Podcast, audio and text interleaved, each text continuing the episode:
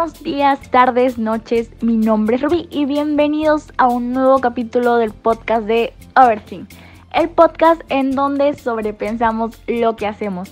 En el capítulo del día de hoy hablaremos de nada más y nada menos que de las virtudes en la vida profesional de un comunicador.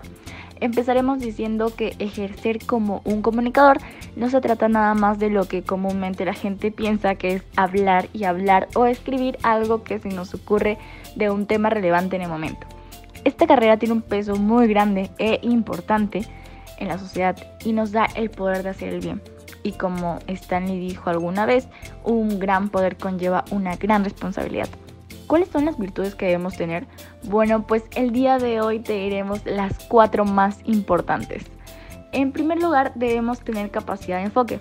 Si quieres ser un buen comunicador, ya sea para hablar o para recibir información, necesitas olvidarte de hacer muchas cosas de manera simultánea y pues poder concentrar toda tu atención en el momento. En segundo lugar, tenemos que aprender a escuchar. Esto está íntimamente relacionado con el punto anterior la gente se enfoca en lo que va a decir y en hacerse escuchar, pero muy pocas veces se enfoca en escuchar. Todos quieren exponer sus puntos e incluso se arrebatan la palabra. Si quieres ser un buen comunicador, no te conviertas en esa persona.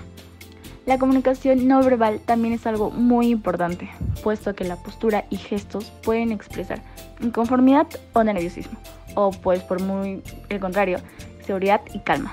Y por último, pues está la asertividad que implica expresar lo que sientes y piensas de manera sincera, aunque siempre respetando a los demás.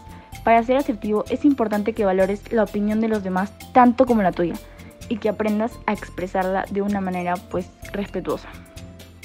Y bien, esto ha sido todo por el capítulo del mes. Espero que les haya gustado muchísimo y lo apliquen en su vida. Si conoces a alguien que aspira a la carrera de comunicación o estudia esta carrera, mándale este podcast. Y hasta la próxima y no olvides sobrepensar lo que haces.